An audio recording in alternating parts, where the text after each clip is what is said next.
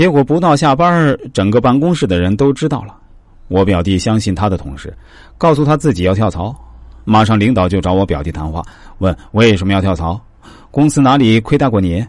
这样的例子数不胜数。想要防范背后射来的冷箭，就要做到不相信职场中的任何人。不过，说到我这个表弟啊，我也不得不提一下，他确实是一个比较莽撞的人，也容易轻信别人。我提醒过他很多次，因为从他的面相看，我作为一个命理师也会这样提醒他的，不要去轻易相信别人。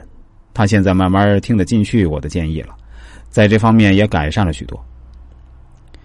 今天我们来读一读《罗织经》的第二卷《世上卷》，本卷主要讲的是如何逢迎上级。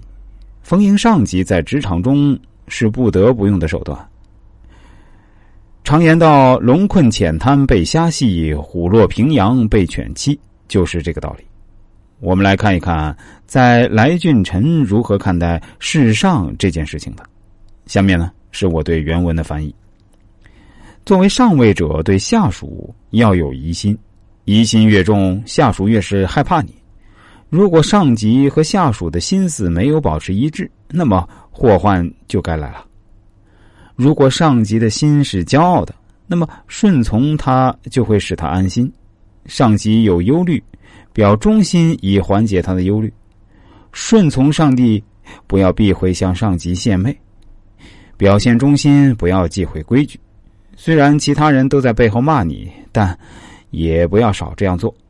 上级允许你拿的东西，你自然可以拿走，生死都在他手里，怎么可以反抗呢？所以说，聪明的人善于窥视、揣摩上级的想法，愚蠢的人总是坚持自己的想法。你是幸运还是不幸，就是这个原因。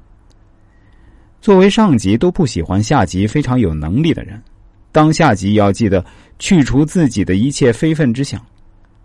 如果功高盖主，上级必然会容不得你，会把你去除。如果你有非分之想，上级一定会使你灭亡。辅佐周武王的周公姬旦都惧怕这样的事情，何况他人？